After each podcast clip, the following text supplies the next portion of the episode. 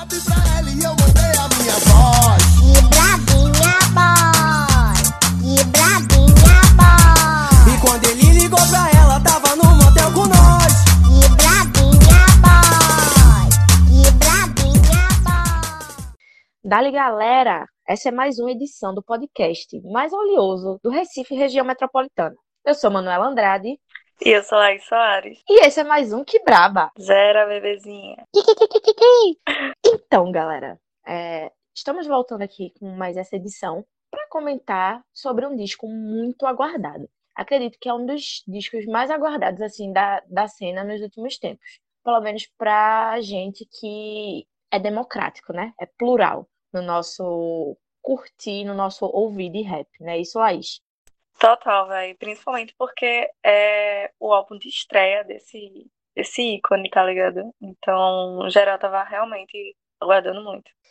Mas quem é esse ícone? Esse ícone é ninguém mais, ninguém menos do que Drica Barbosa, um dos nomes mais importantes e mais influentes da cena nessa, nessa década, arrisco dizer, né? A gente tá, a gente não tá falando somente de 2019, a gente fala somente de 2019 é, muito pequeno. É, 2019 tem esse, esse, essa simbologia toda, né, de virada de década. Então, tudo que a gente começa a falar agora, principalmente no final do ano, é bem nessa pegada assim de arrematar, de fechar, de encerrar essa década de 2010. E acredito que, que Drica, junto com Tássia, são dois dos principais nomes assim da cena dessa década. Ela e Tássia Reis, né? Junto com as meninas do Rimas e Melodia, que são mulheres muito influentes, muito boas, muito talentosas. E eu destaco a Drica porque é, é- eu tenho um apego maior a ela. Muita gente tem um apego maior à Tássia, mas eu, particularmente tenho um apego muito grande à Drica. Acredito que foi depois da, da Negra Lee, a primeira mulher que faz rap que, que eu ouvi aqui do Brasil, porque o mercado ainda é muito machista, né, velho? O mercado é extremamente machista, não há o que falar. Acaba que muitas, é, muitas das mulheres são suprimidas e as mulheres que acabam ficando em evidência é, tem algumas coisas aí que eu não concordo muito, mas que eu acho que não há o momento ainda de falar, né, sobre isso. Mas acredito sim que Drica é uma das mais influentes assim da década, principalmente desde o EP dela, né, que foi lançado ano passado, e esse álbum de estreia realmente era algo muito aguardado, muito aguardado por por ser da Drica, por ela ser quem é, por ela se posicionar da forma com que ela se posiciona, pela lírica dela e principalmente porque ela é do Laboratório Fa- Fantasma, né? Que é a produtora do Emicida. Um, dois, três. Então, vai, total. É, Drica foi uma das primeiras vozes femininas que eu comecei a acompanhar, assim. Primeiro que, assim, eu acho que ela tinha uma visibilidade, assim, obviamente, bem menor que a dos caras da cena, mas eu sentia ela como, como um, um, uma cabeça mesmo, um, um norte, assim, pra falar de mulheres na cena. Principalmente como o Manuel apontou aí nessa última, nessa última década. Exatamente. E, assim, meu primeiro contato com ela, de verdade, eu não vou ser hipócrita ou mentirosa e tentar me fazer aqui de caralho, escuto muitas mulheres. Eu vou estar mentindo. A indústria em si é machista e acaba que a gente, enquanto consumidora, é, acaba absorvendo muito mais do conteúdo das músicas, do, do trabalho dos homens do que das mulheres. Toda essa invisibilidade que rola das mulheres na cena acaba que, obviamente, é espelhado no consumo. Se a gente não procura bastante, a gente não acha mulheres que façam rap, sabe? É muito difícil, a gente precisa procurar. E daí acabou que, por até um tempo desse, eu ser, tipo, muito fã do Emicida, antes desse, desse boom todo, né? Desse, dessa reviravolta que aconteceu de 2016 pra cá, com o Suicídio e tal. Acho que o rap, mais rap, assim, que eu consumia, era o Emicida. E a primeira voz que eu escutei feminina foi a dela, da Drica, justamente na música Mandume, né? Que é do disco do Emicida.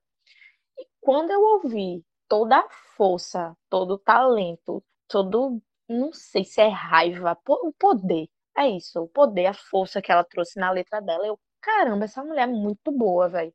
Eu comecei a escutar uma coisa ou outra, mas não vou mentir também que eu passei a escutar, assim, pontu- é, pontualmente, sabe, direto e tal. Não, era uma coisa que eu escutava assim, de vez na vida e vez na morte. Procurava uma coisa, escutava outra coisa, mas não era assim algo que eu acompanhava de verdade. Comecei a acompanhar justamente após o EP dela e após me aprofundar mais na cena, né? Acho que à medida que a gente entra na cena, que a gente entra no, nesse lance de rap e tal, a gente começa a questionar algumas coisas e a gente começa a consumir algumas coisas é, pelo talento, óbvio, e por militância, porque eu acredito que você ouvir uma mulher que faz rap é militância, velho. A gente parar para ouvir Drica Barbosa, a gente parar para ouvir é, Tássia Reis, a gente parar para ouvir com todas as questões Carol Conká, é sim uma forma de militância, porque o mercado se acostuma a ouvir homens. E a partir do momento que você sai desse hábito, que a gente tenta quebrar esse hábito, é militância. Ouvir mulher no rap é uma militância e eu acredito que não tem muito o que questionar sobre isso. O que é que tu pensa disso, Laís? Minha irmã, eu concordo com você nesse sentido aí da gente ter que procurar bastante mulheres assim para ouvir sons de, de Minas para ouvir. E eu acho que o público, ele é muito muito influenciado por isso, sabe, por esse sistema. E tipo, se não vê tal artista em tal evento, se os produtores não colocam essas, essas mulheres nos eventos grandes, não dão visibilidade, o público, tipo, não encara aquilo como algo consumível, sabe? Não vê, então não, não ouve, não procura, sabe? E acho que rola muito disso e acaba influenciando a gente mesmo a, a não saber, a não conhecer. E assim, eu também tenho um apego muito sentimental, pessoal, com Drica e já curtia, tipo, já, já sacava o som dela desde. Na verdade, tipo, eu não saquei esse som quando lançou, que é 1992.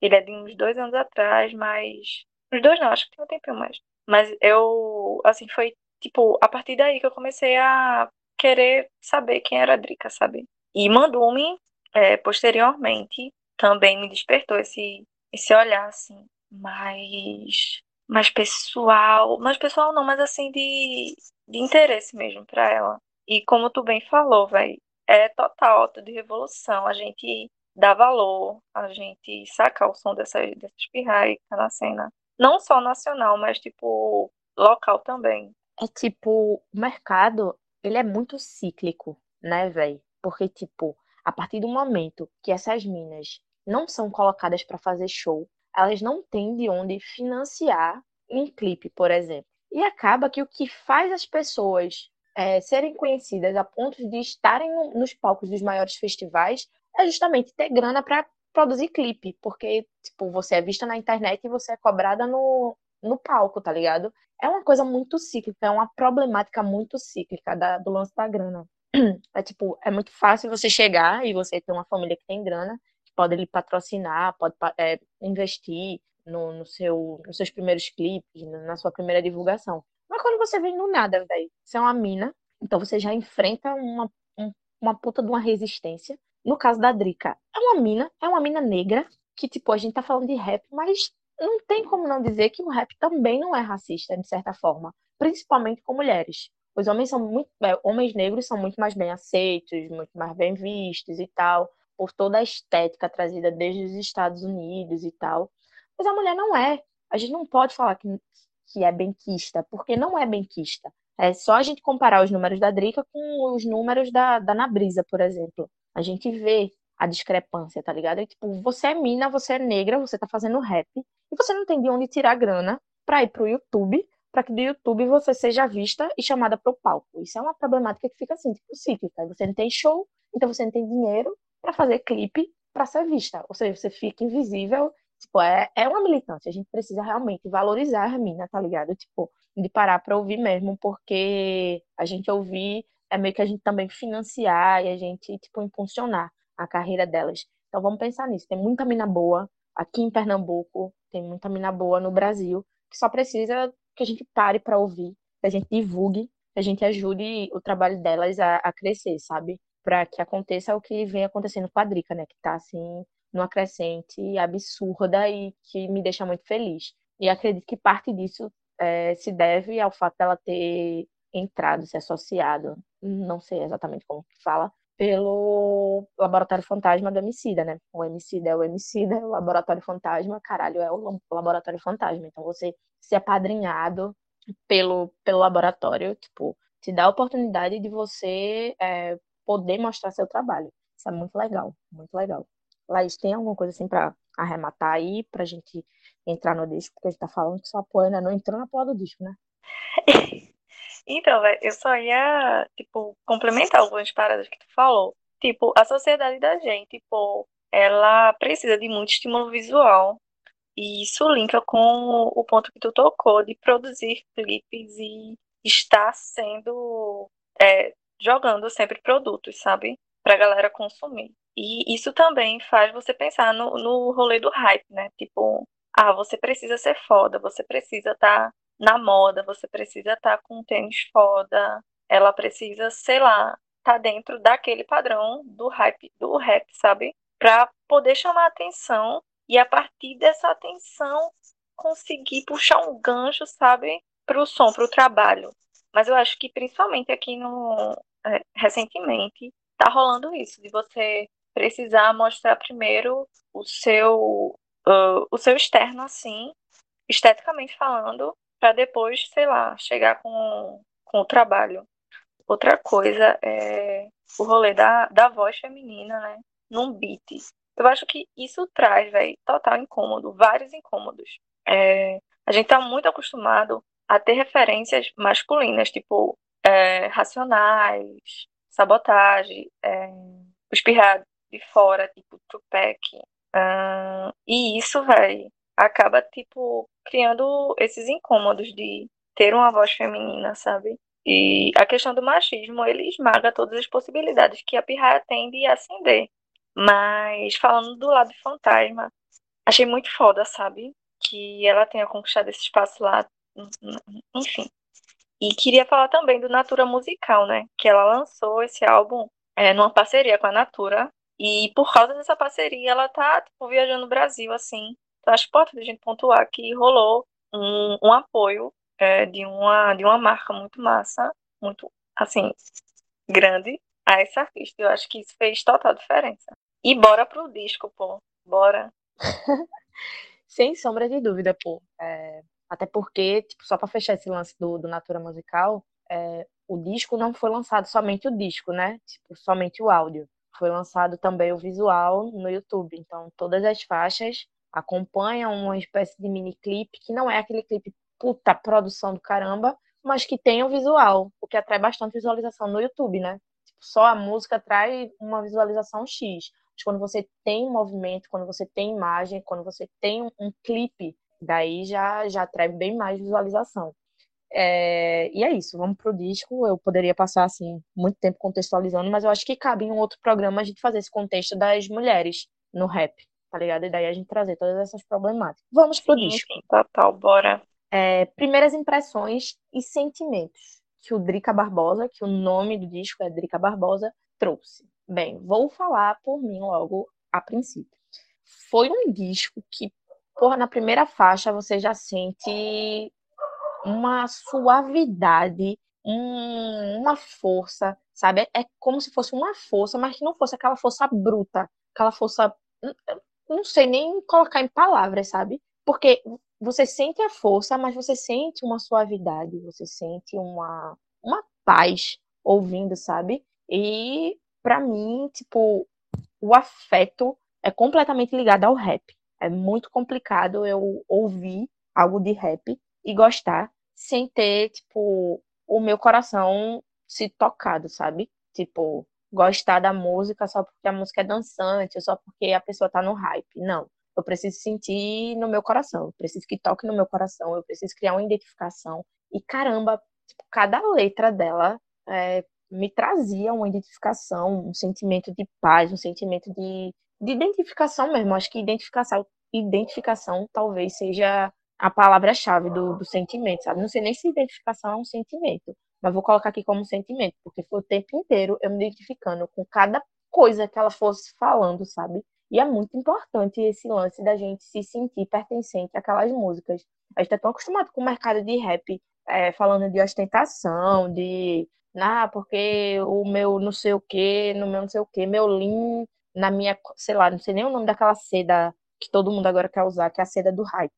E são coisas que eu não tenho identificação nenhuma, sabe? E daí você ouve uma mulher que começa falando de ancestralidade, mas não daquela ancestralidade tipo super antiga de 500 anos atrás, mas de uma ancestralidade de dentro de casa, sabe? De como é importante o afeto dentro de casa, de como, tipo, sua família, sua casa é seu refúgio, sabe? E a partir disso ela ir esmiuçando mais é, outras questões de ancestralidade e tal. É muito interessante e a identificação, assim, foi instantânea, sabe? Um sentimento de, de força, de alívio, de, de... É, foi um poço de sentimentos bons. Foi um disco, assim, que, eu, que me surpreendeu. Não vou dizer que eu esperava um negócio tão bom assim, e foi muito bom, de um sentimento muito bom, assim, numa primeira ouvida, numa segunda e numa terceira. Inclusive, é o meu disco conforto, sabe? Tô triste, tô revoltada, tô precisando de um ânimo. Eu vou ouvir o disco da Drica, porque realmente ela me traz um mix de sentimentos bons, de sentimentos de força. E para mim, pronto, as primeiras impressões são essas. Véi, pra mim, véi, pra mim, é, eu acho ele muito gostosinho de ouvir. Eu simplesmente não tenho vontade de pular faixa nenhuma, sabe? E começa com Herança, né? Que é provavelmente a minha faixa preferida. Ai, tô com medo de dizer isso, mas é provavelmente a minha faixa favorita. E eu converso com os versos dela o tempo inteiro, velho. O tempo inteiro, me identifico horrores, assim. Já venho, já vinha me identificando com as narrativas de Drica há um tempo, como a gente falou, mas esse sentimento de pertencimento, ele fica tipo mais evidente agora. E eu sinto que eu tô sabe, contando meus rolês para ela e ela tá artisticamente colocando isso num, numa rima, sabe? É, eu acho também que faz todo sentido o disco dela se chamar Drica Barbosa, sabe? Porque é, eu percebo que ela tá se colocando de toda a alma ali, sabe? Ela tá se colocando com. Pô, tô botando tudo de mim aqui, tô sendo real. Eu percebo muito isso. Outra coisa, velho, é que eu fiquei assim, surpresa não, não sei se surpresa é a palavra, mas com o potencial, um múltiplo, um múltiplo potencial vocal dela, porque tem algumas faixas que tipo não tem feat, é só ela e ela consegue, sei lá, é, ser tão versátil, sabe? Com a voz, tipo, brincar tanto com a voz dela que eu fico, pô, que bicha braba, sabe? É, eu não sou muito boa de falar de é, aspectos técnicos, mas sentimentalmente ele me deixa muito confortável e ao mesmo tempo me faz refletir sobre altas paradas assim de ancestralidade mesmo, de história. O que é que eu tenho na minha história que reflete na pessoa que eu sou e nas minhas identidades, sabe? E é, é basicamente isso. Ele é muito gostosinho, muito, muito, muito gostosinho e forte também. Então, falando sobre os beats é um disco, como o Laís acabou de falar, é muito gostosinho de ouvir. E quando eu falo de muito gostosinho de ouvir, não é somente da voz dela, que é uma coisa que a gente vai é, falar mais à frente, me usar mais, mais à frente. Mas assim, os beats, eles são muito bons, são muito diferentes. E talvez seja um dos, um dos diferenciais do disco dela, essa versatilidade é, de influência, né? Acho que é influência a palavra certa porque é um disco que ele não se prende ao rap tradicional, aquela coisa bumbepão ou um trap que tá super em alta, né? O, o trap do tira a mão do meu gló, tira a mão do meu ó, vou pegar o seu tchó, não sei o que, pá, essa coisa de trap. Ele não é boom bap, ele não é trap. Ele conversa bastante com vários ritmos da favela. E para mim é um dos pontos altos do disco, é o quanto ele dialoga com a favela. E não só com a favela que ouve rap, a gente precisa falar, né? A favela ouve rap. A influência do, do, dos Racionais MC, Facção Central, enfim, ainda é muito forte aqui no Brasil, nas, nas periferias do Brasil, principalmente, acredito, do, do Sudeste. Sudeste, principalmente, que viveu isso muito mais forte do que a gente aqui no Nordeste, né? Mas é, ela teve, ela, não sei se somente ela, o Laboratório Fantasma, o Fiote, que foi o diretor do disco, e o Grow, que foi o produtor do disco. Não sei se é Grow que fala, mas deve ser. Eles tiveram todo esse cuidado com o disco, de fazer um disco que dialogue com a favela, tá ligado? Os beats são beats que dialogam com várias manifestações artísticas negras das periferias do Brasil. sabe? É um disco que tem influência de beats do, do funk 150 BPM, como Quem Tem Joga, né? Que eu acho que é um dos hits, um dos singles do, do disco. É, foi, acredito que lançado até antes do, do disco sair. O Quem Tem Joga, que é uma parceria com a Glória Groove, com a Carol Conká, e me perdoa, mas me fugiu o nome da, da outra menininha que canta com ela.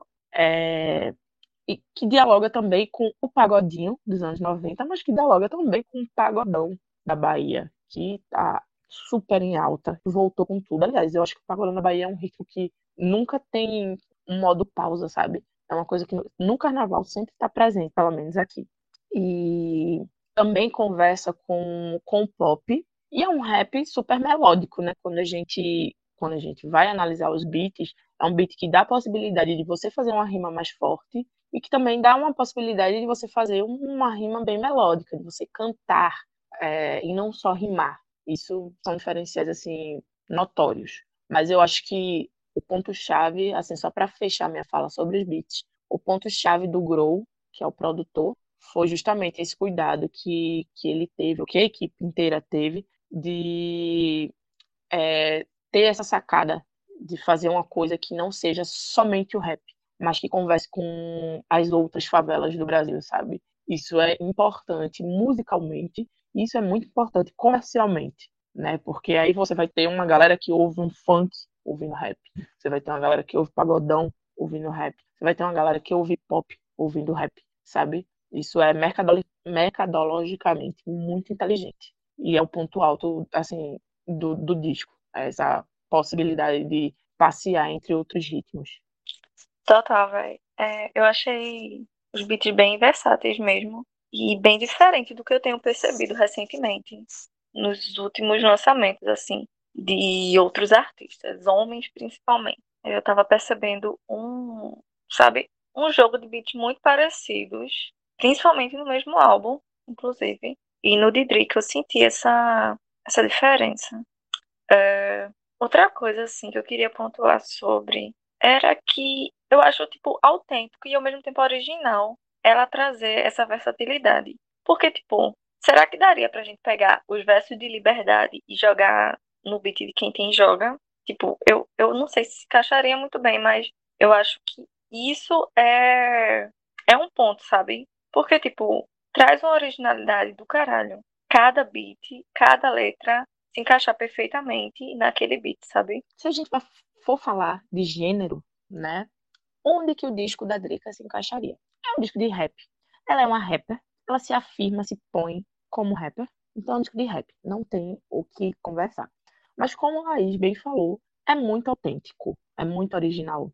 E acredito que é bastante a cara do Laboratório Fantasma. É uma coisa que Emicida já vem fazendo é, há, há bastante tempo e que a Drica também já fazia e que talvez por isso também ela tenha sido apadrinhada pela, pelo laboratório, né, e tal, que é fazer não somente aquele rap pesadão, sujo que a gente é acostumado, sabe, de, de rima forte e tal, mas de fazer um rap super melódico, assim, com bastante influência do pop, uma coisa mais nova, mais inovadora, mais. Não sei nem se é exatamente New School, porque eu acredito que o New School tem uma outra cara. É uma coisa realmente, um rap bem puxando pro pop. Então, sim, se a gente fala de gênero, é rap. Mas é um rap que, como a gente já falou sobre os beats, traz várias influências de várias outras coisas, de vários outros ritmos. É um rap que conversa com funk, é um rap que conversa com pop, é um rap que conversa com o pagode, com o pagode baiano. É um rap novo. É basicamente todo mundo precisa fazer, todos os artistas precisam fazer.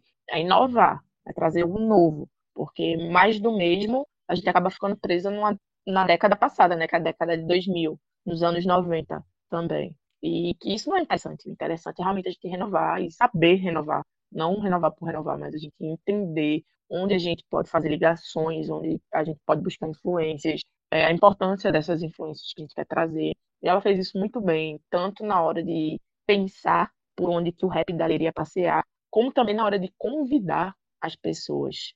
Porque uma grande sacada você, sei lá, fazer uma coisa com influência do pagode baiano e você chamar o Atocha, que é um, os caras que estão viajando o Brasil inteiro fazendo pagodão, que não é somente um pagodão baiano, é um pagodão baiano eletrônico, tá ligado? É, tipo, é muito bem pensado. É, o rap conversando com outras coisas. E isso fica bem explícito no disco dela e muito bem feito, porque pode ser que tipo, algumas pessoas façam ou tentem fazer isso de conversar com outros gêneros e não fique interessante, fique parecendo que tipo, metade da música é uma coisa, outra metade da música é outra. Não é, não é assim que funciona o disco dela, as coisas casam, as coisas estão em harmonia, os ritmos conversam realmente entre si, se integram. Isso é muito interessante.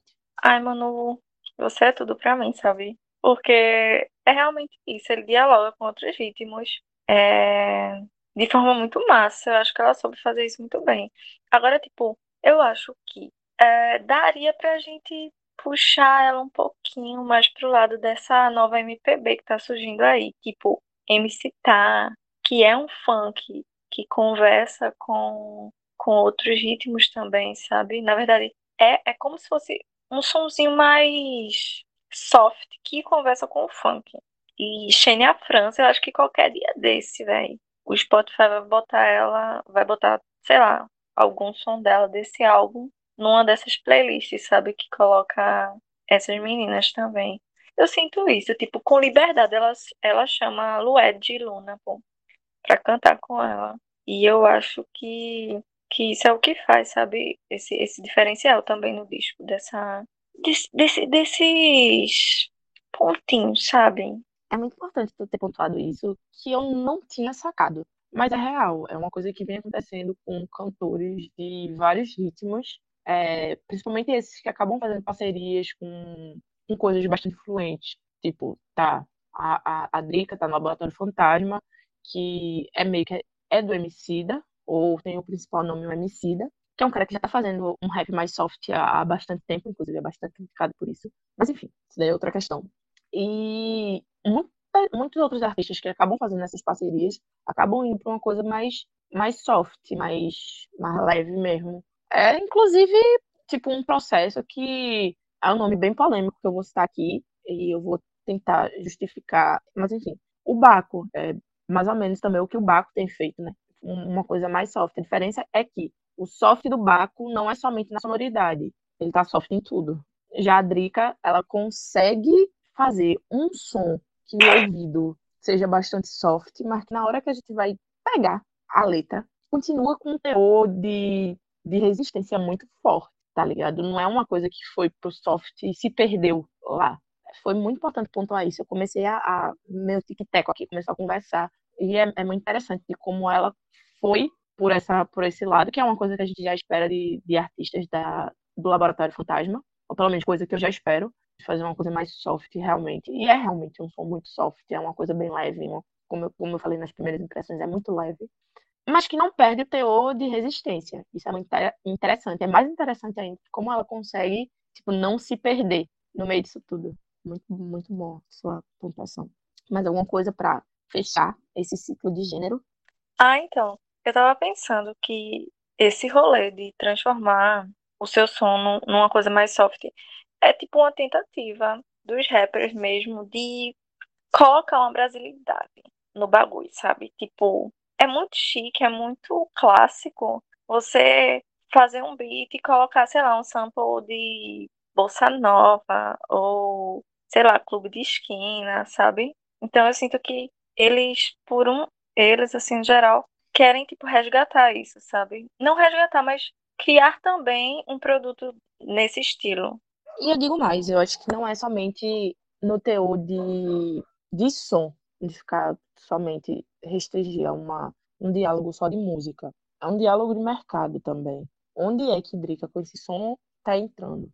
Drica tava esses dias aqui no Coquetel Molotov, tá ligado? É, onde é que esse som mais soft, mais com influências mais hegemônicas pode, pode entrar, sabe? Onde é que ela poderia entrar se ela fizesse um som sujo e raiz e aquela coisa toda do, do old school. E onde é que ela consegue entrar agora com esse som mais leve, mais com outras influências e, enfim, onde é que ela consegue entrar? Ela consegue entrar em festivais, festival da grana.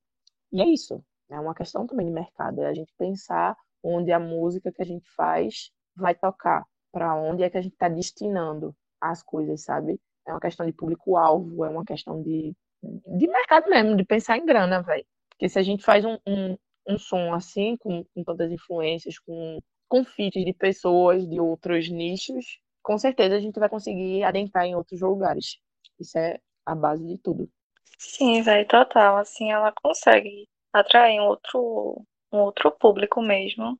E é isso, tem que se reinventar mesmo e fazer dinheiro. Tirar dinheiro de, de onde tiver de tirar. E é isto. Pois muito que bem. Depois de falar de, de onde a gente pode observar é, esse disco da, da Drica, a gente vai falar um pouco da lírica, né? Que é uma das, das dos pontos mais fortes assim dela enquanto artista. E é um dos pontos que, que o rap, em sua essência, vem trazer, né? Que é a lírica. É, Drica já vem há anos trazendo músicas com críticas muito fortes, né? Ela rima sobre problemáticas sociais, sobre ancestralidade, sobre a questão da mulher, enfim. Isso já é uma coisa que ela vem fazendo há anos e com certeza foi o que gerou essa expectativa toda que a gente tava sobre esse álbum de, de estreia dela, né? Por mais anos que ela tenha na cena, ela tem bastante, muito, muito tempo na cena, mas ainda não tinha lançado um disco, um álbum mesmo. E toda essa, essa aptidão lírica que ela tem foi o principal motivo, com certeza, de da gente estar tá com tanta expectativa para o lançamento desse álbum. E não decepcionou. A verdade é essa. Em todas as músicas, até em Quem Tem Joga, que eu acho que é a música mais farofa do disco, ela vem com, com afirmações importantes, sabe? Com questões importantes. Até no farofa ela consegue se colocar de maneira muito inteligente é, é impossível a gente falar de lírica e não falar da coisa linda, que é a primeira e a última faixa do disco dela. Não que o resto do disco não esteja impecável, mas eu acredito que a primeira faixa e a última faixa são duas obras de arte, porque na primeira ela fala sobre ela fala de uma maneira tão bonita e tão natural sobre a família dela, sobre o sonho que, que ela tá vivendo, sabe? É, de como a família dela deu força para ela continuar nisso. É uma coisa muito bonita, de uma forma muito bonita, é uma poesia muito bonita. É, faltam palavras para dizer o tanto de sentimento que ela colocou, e ela coloca esse sentimento em palavras bonitas, em palavras legais e de maneira leve. É realmente a naturalidade com que ela consegue rimar. Tipo, me assusta, velho. Porque tem coisa que a galera, para complementar uma rima, acaba deixando uma coisa meio esquisita ou assim, tipo, a frase não fica tão perfeita. E assim, as frases, os, os versos da, da música é incrível. Isso falando da primeira. Quando a gente vai falar para a última, da última, que é, é sonho, sonhando, é uma dessas duas coisas. Enfim, ela resgata a ancestralidade, não só, tipo, enquanto família, enquanto mulher negra, mas ela resgata a ancestralidade da mulher na música, no rap, tá ligado? É muito bonita a forma com que ela homenageia, tipo, a Negrali, e tantas outras mulheres que antecederam, que abri, abriram caminho para ela, tá ligado? É, ela é muito boa escrevendo, ela é muito boa com a caneta. As músicas são maravilhosas, as poesias são maravilhosas. É, como ela fala de ancestralidade, de fé, de amizade, de liberdade, ela consegue, tipo, falar sobre tudo isso de uma maneira muito homogênea, sabe? tipo, em liberdade, quando ela fala, ela tá falando sobre, sobre mulher, sabe? Sobre a questão de gênero. Só que ela também, tipo, ela está cantando isso, não é somente está falando de mulher, é está falando sobre mulher negra, tá ligado? É muito bonita a forma homogênea, a forma é, que ela cria tudo que é cantado. É muito boa, tipo, ela é incrível liricamente e vou dizer a vocês, dá pau em muito cara, viu, véi? Vocês aí ficam consumindo homem pra caralho, achando que só homem sabe fazer rap. Para para ouvir a Drica Barbosa e tudo que ela tem para falar. Porque dá pau em muito desses caras que tá aí no hype falando só a mesma coisa e que acaba que não fala nada. Fala muito não fala nada. Vão ouvir o disco da Drica. É isto. Oxe, com certeza, véi. Ela não decepciona em nada, assim. Autenticidade, nada, nada, nada. As rimas dela são, tipo, afiadíssimas. Eu acho ela afiadíssima em tudo. É, acho que ela chegou nesse álbum, principalmente assim, sem pena de ninguém, sabe? Ela chegou pensando assim, véi, eu sou boa, eu sei que sou boa, e agora eu vou escrachar isso aqui pra vocês, vocês vão ter que engolir. Tem, tem um trecho de uma das, das músicas que ela fala, tô encharcada, amor, de autoestima. E, tipo, ela coloca a autoestima como ponto principal em várias faixas. E, com certeza, assim, a que mais me marca nesse sentido de pensar lírica, além de herança, é grave. Grave pra mim, velho. É tudo, tudo que é. Punchlines brabíssimas, sabe? E ela também fala que, tipo, ela se coloca enquanto Afrodite lírica. E é total. Cristal do rap real. E com relação a dar pau em macho, velho. Ela já faz isso há muito tempo. Galera que não se liga. Mas muita rima foda. Cada verso foda que você fica, meu irmão, a bicha é braba.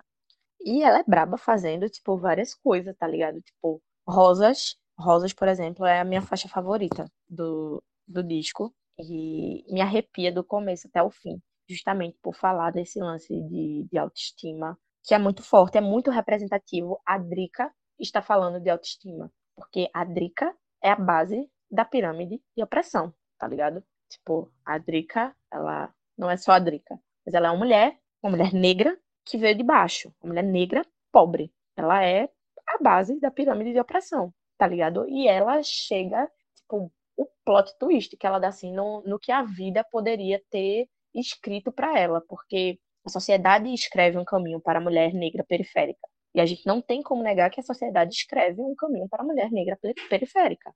E o caminho nunca é um caminho de autoestima, tá ligado? E ela chega, tipo, cuspindo a autoestima, ela chega por cima de todos os, os problemas, de todas as questões que a sociedade em si pode mostrar, tá ligado? Tipo, Rosa para mim é uma liricamente é, é, incrível, é muito bonita. E não posso deixar de falar de Tentação, né? Que é o feat com a Tocha, é uma love song, um pagodinho baiano que, véi, véi, toca o coração, sabe? Você fica querendo um, um escutar um amorzinho, um, um pagodinho na hora do amor. Nossa, maravilhoso, perfeita. Zero críticas. E Rosas, né, velho, que é um trap. Eu acho que ela já, já chegou na intenção de mostrar. Eu sou muito braba no trap também, e vocês vão ver que eu sou. Inclusive, Rosas saiu antes do disco, sabe? Saiu primeiro Quem Tem Joga, se eu não me engano. Aí depois ela lançou Rosas e a galera ficou, puta que pariu. Minha irmã, você vai, sabe, fuder com game. Foi isso que ela fez. Sim, Rosas é, é realmente muito, muito boa, muito boa. Não só no lance de, de tipo, da lírica em si, né? A gente já vem para um, um, outro, um outro ponto da nossa análise, mas enfim, é tipo, toda o que Rosas significa, né? Porque além da lírica ser muito boa, é um trap, e o mercado do rap hoje é basicamente trap. Então, tipo, uma mulher fazendo trap lírico, fazendo um trap que faz sentido, que tem um contexto social, tem uma importância social, tá ligado? Não é só fazer um trap de olha pro Oclean, tá ligado? Ela fazendo um trap falando de autoestima, de representatividade, de uma pá de coisa. E isso é muito foda. Mas muito Total, amiga. chique, muito que bem. Eu vou dar. Tem mais alguma coisa, Laís, pra falar a respeito? Não, não, é isso, vai. Pois muito que bem. A gente falando de como a Drica é, cantou trap, e um trap lírico gente não pode deixar de falar de performance, né? De como ela se coloca na hora de, tipo, vender tanto o disco, como também como ela se coloca nos, nos clipes, né? Do, do disco. Porque, como eu falei já no início do programa, todas as faixas têm um clipe. Todas as faixas acompanham um vídeo. Então, tipo, como ela se colocou? É muito complicado, mais uma vez, é, a gente falar de mulher no rap. Porque as pessoas acabam exigindo que a mulher que faz rap esteja em um dos dois extremos. Ou a mulher tem que fazer rap estilo homem, rimando estilo homem, aquela coisa bem bruta, bem e aí, mano, não sei o que, pipipi, popopó. Ou então que seja uma coisa bem fetichizada, erotizada, no bom e velho estilo na brisa, que é se mostrando um pouco a roupa nos stories. Tipo, jamais, longe de mim, julgar a maneira com que as pessoas se vestem. Longe de mim. Mas é uma questão que a gente precisa conversar. De como, tipo, você espera que a, a trapper branca esteja com pouca roupa, mas que a rapper preta precise fazer um rap de mensagem falando que nem humano, tá ligado? E a Drica simplesmente chega com um negócio, tipo, tão novo quanto o que ela traz sonoramente no disco. A bicha se coloca num, num estilo meio trapper, mas não aquela coisa. é, Esqueci a palavrinha, velho. Aquela coisa bem caricata. É, pronto, é isso, a palavra caricata. Ela consegue ter, tipo, uma autenticidade também visual, de como ela se coloca, tipo, reforçando a coisa de- dela ser uma mulher negra. No momento nenhum ela tenta suprimir isso, é, não sei, tentando buscar influências estéticas europeias, sabe? Ela, ela é uma mulher negra, ela é uma mulher negra retinta, e é isso. E as roupas que ela traja rememora bastante o que vem se- sendo trazido no, no trap, sabe? Ela consegue ser uma mulher, sabe? Explorar o lado dela é, feminino, sem necessitar ser uma coisa, tipo, apelando pro sexual, tá ligado? É uma coisa feminina que não apela realmente pro sexual. É tipo, ela realmente tem uma estética muito bonita. É muito bonito ver, tipo, a performance dela nos clipes. Porque ela é- tem uma coisinha do humano, mas que não é, tipo, forçada pra ser engolida, pra que a galera aceite ela enquanto rapper. É só uma coisa mesmo dela, como ela canta, né? Maloqueira e tal. É, E que também vem para esse lado mais, mais, mais feminino, sabe? É uma maloqueira bem feminina e é muito inter- interessante de como ela se põe, sabe? Ela realmente, acho que é uma coisa bem natural dela. Ela realmente tá sendo quem ela é. Não existe uma personagem Drica, existe somente Drica. Ela é aquilo, ela é exatamente aquilo que ela tá mostrando. Ela não, não se esforça para ser um personagem, como muitos rappers principalmente fazem, né? De ser uma coisa que não é. Não, ela tá ali autêntica, tipo, de verdade. Essa é a Drica. É uma menina maloqueira, uma mulher maloqueira, mas que também é uma mulher, tá ligado? É muito legal isso. Pelo menos essa é a minha visão. E aí, Laís? Menina, é assim, eu percebo, eu enxergo ela muito mais confiante, sabe? De uns tempos pra cá, eu percebo que ela tem, vem trazendo uma confiança em si mesma do caralho. E que isso faz toda a diferença na hora de performar, se colocar é, na arte, né? Ah, e, tipo, uma coisa que linka muito com o que tu falou é essa quebra de estereótipos mesmo, sabe? Ela não precisa, tipo, só, só falar sobre, tipo, os rolês da mulher negra, mas ela, ela conversa sobre tudo e se coloca enquanto mulher, enquanto é, mulher periférica, sabe? É, mostra também que curte moda, que curte fazer os rolês no cabelo, enfim. Isso tudo é imagem e a performance também, eu enxergo assim. É, eu fui pro show dela no Molotov, que rolou aqui em Recife. Nossa, estou com Privilégios. inveja agora, tá? Beleza. Privilégios. E o diferencial dela que eu notei é tipo o rolê do brilho no olho, velho. Do brilho no olho, do brilho na voz. Ela canta, parece que, sei lá, aquele é o sonho dela. E que ela traz muito também nesse, nesse disco, essa, essa sensação de estar realizando de fato um sonho. E tipo, quando você vê isso pessoalmente, você fica, meu irmão, ela é real, velho. Ela é real, como tu falou. Não tem personagem, ela é real. E dá pra notar isso pessoalmente, tipo, é muito incrível, é uma sensação muito incrível que ela passa, sabe? Pra quem tá ali. Parece que a gente tá conversando com um, um espetáculo, sabe? Conversando num espetáculo. Outra coisa, velho, que eu notei também no, no show dela, é que ela acrescentou dança, sabe? No palco. Eu não sei se, se já rolava isso, mas eu sinto que é uma parada muito nova que ela trouxe de colocar dança, coreografia. Ela coreografa com outras meninas também nos shows. Não só em quem tem joga, né? Que é o que a gente imagina que vai rolar, mas é, em tentação também ela traz isso. E é muito foda, muito foda essa inovação, essa, essa reinvenção dela enquanto artista que performa também no palco. É, realmente, essa parte aí eu não tinha como saber, porque eu pobre demais para ir para esse show e desempregada demais para ter ido ao Molotov. Mas é realmente algo novo no rap. né? A gente precisa falar, tipo, por mais que ela esteja soft, por mais que ela dialogue com outros ritmos, mas ainda assim é rap. E no rap não tem muito isso de coreografia, não, né? O máximo que tem de coreografia é uns b-boy mandando uns passos loucos lá e tal, mas, tipo, uma coreografia com dançarinas e tal, com balé, no caso, é completamente diferente. Isso daí já é um outro diferencial, sabe? Tipo, principalmente nesse lance dela tá fazendo bastante festival, né? Já que ela é patrocinada pela Natura. Total, bora. Pronto, tá. vou encerrar aqui esse bloco de performance e a gente vai para o próximo, que é há uma narrativa no disco? Beleza? Deixa eu só marcar o tempo. Beleza, a gente já tá quase na reta final do nosso programa, mas ainda tem alguns pontos aqui a gente analisar. Existe uma narrativa no disco Drica Barbosa? Isso foi um ponto que eu fiquei é, bem confusa, bem perdida, tentando achar uma, uma espécie de ordem cronológica das coisas, mas que realmente é, não existe. O que existe é a disposição é, dessas conversas de ritmo que ela faz. Porque no começo vem essa coisa mais limpa, hum, com mais influência da, da música popular brasileira e tal, que é em herança e em liberdade.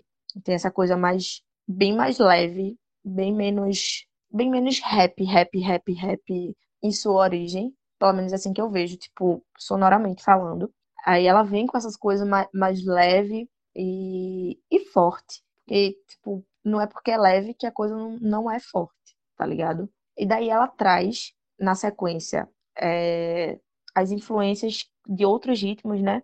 Eu acho que ainda tem mais uma música que conversa com R&B, que é a faixa 3, que já vem preparando o território para a maior love song do disco, que é Tentação, né? Que é o, junto com o pagode baiano. Na sequência vem Quem Tem Joga, e daí a gente vem para um mergulho no rap mais, mais de raiz, né? Eu acho que a partir de Quem Tem Joga, ela volta bastante pro lance do, de um rap mais forte, de um rap mais, mais sujo, né? A gente tem o trap também, né? Que é em rosas, e daí é só rap, só conversando com as nuances do, do, do rap mesmo, e fecha o disco com é, um rap também melódico. Acredito que todas as, as faixas dela permitem com que ela cante melodicamente e com que ela rime. É uma coisa que me lembra bastante o que a Negra ali faz, que é chegar e mandar aquele speed, aquela rima bem pesadona, e quando vê, vir no refrão cantando. Cantando bem, tipo, como se não fosse rap, cantando mais, de forma mais melódica. E é isso que ela faz, assim, no disco inteiro, mas que se acentua bastante a partir da faixa 6. Esse lance de rimar bastante e mandar um refrão mais cantadinho, mais melódico. Mas, tipo, as cinco primeiras faixas é onde ela traz toda essa influência de, de MPB, de coisa mais, mais leve e conversa com outras periferias. A partir da faixa 6 é mais rap. E para mim é essa a narrativa que tem, sabe? É da gente começar mais leve e entrando numa coisa mais, mais pesada, né? Que é o, o pagode, o funk, e só aí emergir direto no rap. Para mim, essa é a narrativa. Laís. Então, eu, eu sinto, é uma coisa bem sensitiva mesmo, esse rolê da narrativa, que a base de tudo é tipo a paixão dela, sabe? Ela coloca tanto de si nesse álbum, nessa, nessa produção, que eu sinto que o amor é tipo a chave de tudo, assim, a base de tudo. Inclusive nas, nas músicas de, de mensagem, assim, mais crítica, eu sinto que tem, tem muito desse, desse rolê. Depois de falar de, dessa disposição narrativa, é importante a gente falar do visual. Quando a gente fala do visual, não é da performance dela, porque a gente já falou da performance, mas é realmente, é puramente o visual, tipo capa do disco, enfim. E foi uma coisa bem, bem simples. Acho que todo o trabalho, toda a, a parte mais, mais densa fica no, no, realmente no conteúdo encontrado no disco. A capa do disco, a forma com que o disco é apresentado é bastante simples. Só que o simples não quer dizer sem referência. É importante a gente lembrar que, tipo, o trabalho de Drica, todo ele é cheio de referência. E a capa não, não seria o contrário como a gente já vem falando ao longo do programa, o disco é uma coisa que fala bastante de ancestralidade. E a capa vem selar essa coisa da ancestralidade. Você olhando para a capa, você vê bastante elementos é, de África na, na capa do disco. A letra, se eu não estou precipitada, onde tem escrito Drica Barbosa, ele traz elementos africanos. A roupa que ela veste na capa do disco traz elementos da África entendeu? Então eu acredito que a capa do disco, por mais simples que seja, tem esse é, essa função de, de selar a identidade da Drica, a identidade musical da Drica. Não é somente a Drica ali, é todo um resgate ancestral ali, sabe? Ela está ali já é representativo por si só, tá ligado? Não precisa, tipo, estar tá reforçando como vários rappers fa fazem, né? Ah, porque eu sou preta, porque eu sou preta. Não, ela é preta, tá ali na capa do disco. Sou uma mulher preta e tal, e meu resgate ancestral vai estar tá aqui no conteúdo, porém tá selado na capa. Na capa você já entende que ela vai fazer é, essa referência à ancestralidade dela, que não é feita de uma maneira tipo, ah, porque eu sou preta, ah, porque eu sou preta, não. Ela faz isso de uma maneira muito mais, mais leve, e não é porque é leve, mais uma vez, que não é, é explícito. Mas é isso. O visual é, é simples, porém não é um simples sem referência, sem base. Não, é um simples que traz uma mensagem sim. Laís. Amiga, eu concordo totalmente assim contigo. E só queria acrescentar que eu acho que rola uma preocupação assim com a paleta de cores. Tipo, nos vídeos, é, no álbum visual, assim, nos videozinhos que foram pro YouTube, cada faixa tem uma cor, sabe? Uma cor específica. E essa cor, ela, tipo, vai se distribuindo em vários tons é, ao longo do cenário, do, no meio do cenário lá. Aí tem, tipo, um azul em tons pastéis. Aí tem um azul mais royalzinho, mas sempre azul, sabe? Se for tal música. Tentação, por exemplo, tipo, são tons de laranja. Eu acho que rolou muito essa preocupação com a paleta de cor, que também é trazida na, na capa do álbum, né? Tem um laranja ali com um rosa, assim, e o branco para dar uma, tipo, uma. Hum, dar uma equilibrada, sabe? E fazer aquilo ter sentido. É isso, basicamente. Acredito que traz um pouco de amarelo também, né? Acho que trabalha bastante as cores mais quentes. Sim, sim, cores quentes. É importante a gente falar que a maioria dos artistas negros que tem lançado trabalhos, pelo menos nesse ano de 2019, tem focado bastante em falar sobre não só sobre a ancestralidade em si, assim, é enquanto família, enquanto é, saber que nós viemos de algum lugar do continente africano e tal, mas que também tem trazido bastante coisas do, do aspecto da fé ancestral, sabe? É, como a gente falou no, no álbum do Hot e do Oreia, é, eles não são negros, mas o Hot, ele é candomblecista, e ele traz muita referência do candomblé pro disco dele. A gente também falou da MC Tá, que também traz bastante referência da fé, é, de forma bem mais pontual, inclusive, de forma bem mais é, abrangente. No caso da Drica, ela pontua isso em uma faixa, acredito, é, onde ela fala sobre o Oxum, que vai guiando o caminho dela, mas não é de uma forma tão é, explícita como, quanto de outros trabalhos de outros artistas. Ela veio meio que em contramão a isso. É, talvez por ela não ser tão adepta da fé, não ser tão praticante, na verdade, da fé, não ter a religião tão, de forma tão vívida na vida dela, ou talvez porque não era o momento dela falar sobre isso. O primeiro disco talvez fosse o momento dela falar é, sobre ela e sobre questões com que ela vivencia de, de maneira mais forte. Mas ainda assim, faz sim uma referência à fé ancestral, quando ela fala de Oxum. Mas acredito que se resume mais ou menos a isso. Não, acredito, não lembro de, em algum outro momento do disco, ela passear por pela fé ancestral, pelo candomblé, pela umbanda, nem pela jurema, por exemplo.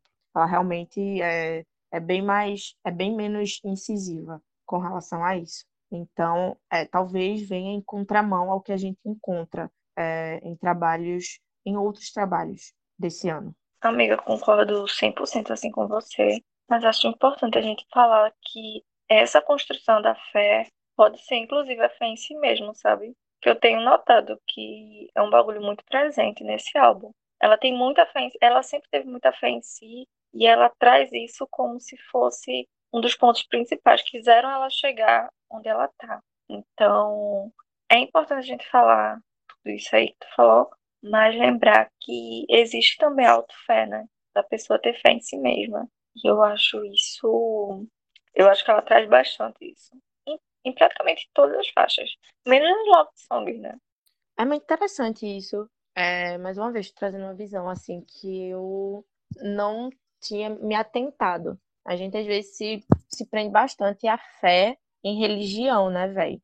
Tipo, tá, é a fé numa religião, mas a fé em si ainda assim é uma fé. Muitos ateus não acreditam numa divindade, mas têm fé em si próprio. Não dizendo que ela é ateia, entendam, gente, pelo amor de Deus. É, realmente é exaltando mesmo essa coisa da, da auto-fé. Quando a gente fala em fé ancestral, a gente sim pode também lembrar da fé em nós mesmos para vencer as coisas, para conseguir as coisas que a gente precisa. Isso é uma coisa que ela realmente traz com muita, muita força, com muita veemência no disco dela, é a fé em si. Ela não traz a fé ancestral, que vem contramão ao que. Uma fé religiosa, na verdade, uma fé ancestral religiosa, que vem em contramão é, ao que outros artistas lançaram esse ano, mas em compensação ela traz o lance da autofé, que é muito forte. E é muito importante que conversa com a autoconfiança, com a autoestima, que é coisa que as pessoas negras é, são subtraídas a vida inteira, né? É muito legal. É sobre isto. E finalmente chegamos ao ponto final do, da nossa análise do disco Drica Barbosa, da rapper Drica Barbosa, que é as considerações finais, são as considerações finais.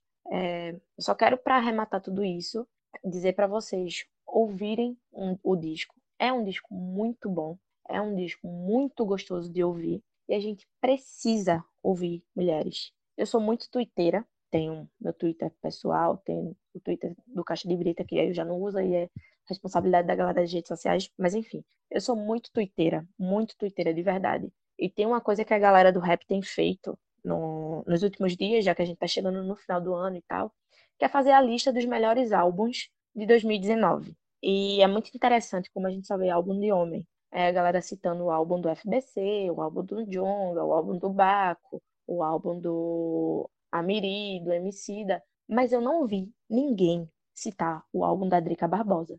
Isso se dá porque vocês não ouviram o disco ou porque vocês realmente não gostaram do disco. Acredito que é porque não ouviram o disco. Então vamos ouvir, pessoal, vamos ouvir o trabalho das mulheres. Não é porque é mulher que não sabe rimar, não é porque é mulher que não é bom, não é porque é mulher que não tem conteúdo. Muito pelo contrário. A gente tem muito conteúdo para mostrar. Elas têm muito conteúdo para mostrar. As meninas são muito boas, tem muita mulher boa na cena. Procurem as mulheres que fazem som na, na cidade de vocês. Procurem as mulheres que já estão chegando no mainstream. Ouçam o disco Drica Barbosa. É um disco muito bom. E se vocês não se arrepiarem em pelo menos uma faixa, você, eu não, eu não sei, vocês não têm coração, vocês não têm sentimento, porque não é possível você ouvir herança e você não sentir absolutamente nada ouvindo herança. Você ouvir rosas e você não sentir absolutamente nada ouvindo rosas. Ou você ouvir tentação e você não lembrar de uma bebê massa, de um bebê massa, enquanto ouve tentação. Que é impossível você ouvir tentação e não ficar, quero relação, Nossa, meu Deus do céu. É isso. Ouçam o disco da Drica. É muito bom, é muito completo e é inovador. E é uma mulher preta cantando. Então ouçam as mulheres pretas. Elas têm muito a falar. Beleza? É nóis. Valeu. Véi, com certeza. Um dos melhores discos do ano, assim, sem dúvida. E merecia estar em todas as listas de melhores discos do ano. Sem votação, sabe? É, Drica pra mim, véi, é com certeza uma das artistas mais fodas da música no país. Não só no quesito rap, hip hop. Ela consegue ser foda, sabe, sendo comparada a qualquer outro, outro artista de qualquer outro gênero musical. E esse rolê de ouvir artistas mulheres, pretas principalmente, é uma responsabilidade moral, velho, da gente. Quem consome rap tem uma responsabilidade moral de ouvir, de ouvir e consumir artistas pretos, periféricos, que vieram de baixo, tem muito a dizer. Tipo, esse conhecimento de Drica, esse, esses versos dela não vão se esgotar nunca, velho. Ela vai arrumar outras formas de falar, mas não vão se esgotar nunca. E a gente precisa estar tá sensível para ouvir, para perceber e sentir. Acho que a gente precisa de sensibilidade para ouvir essas mulheres, para ouvir esses artistas. Mas no geral, ouçam um álbum, tá ligado? Ouçam um álbum várias vezes, até se sentirem é, é, confrontados com os versos e é isso. E é isso, galerinha. Esse foi mais um episódio do Que Braba. É, fiquem ligados nas nossas redes sociais, é, Instagram e Twitter, arroba Caixa Brita, e no Facebook, arroba Caixa de Brita. Procurem no Facebook Caixa de Brita e sigam a gente né, no Instagram e no Twitter, arroba Caixa Brita. Tem muita coisa vindo aí, muitos outros programas é, de futebol, de cultura pop, cultura nerd, enfim, para vocês consumirem. E tem muito mais que braba vindo aí, porque a gente não vai parar. Pode ter um atraso aqui, um atraso ali, mas a gente sempre vai estar tá, é, tentando regularizar realmente nossos programas. E espero que vocês divulguem também. É muito importante para a gente a divulgação de vocês. Vocês façam com que nossos programas cheguem em outras pessoas, que todo mundo ouça falar da gente, porque a gente quer viver disso, a gente ama fazer isso. E se vocês têm alguma dica, algum toque, algum tema que vocês querem ouvir a gente falando, algum disco, alguma série, alguma coisa que vocês querem ver a gente fazendo review, é só entrar em contato com a gente nas redes sociais, arroba Caixa Brita, que a gente vai fazer o melhor possível para atender vocês. Mas logo mais a gente tá voltando daqui 15 dias. A gente deve estar tá voltando com mais um programa massa, falando sobre mais alguma coisa massa, que eu não sei o que vai ser, mas é isso. Ouçam a gente, é nós, estamos junto. Uou. Minha gente, foi muito massa a gente ter dedicado esse tempo aqui para falar de Drica, para falar de todas essas questões que a gente levantou. E como o Manu falou, acompanhe a gente aí nas redes sociais, interajam, sabe? Mandem opiniões aí sobre qualquer coisa, sobre rolês pra gente comentar aqui. E é isso. Valeu por terem chegado até aqui, tá ligado? É, nós estamos juntos até semana que vem. Falou! Beijo.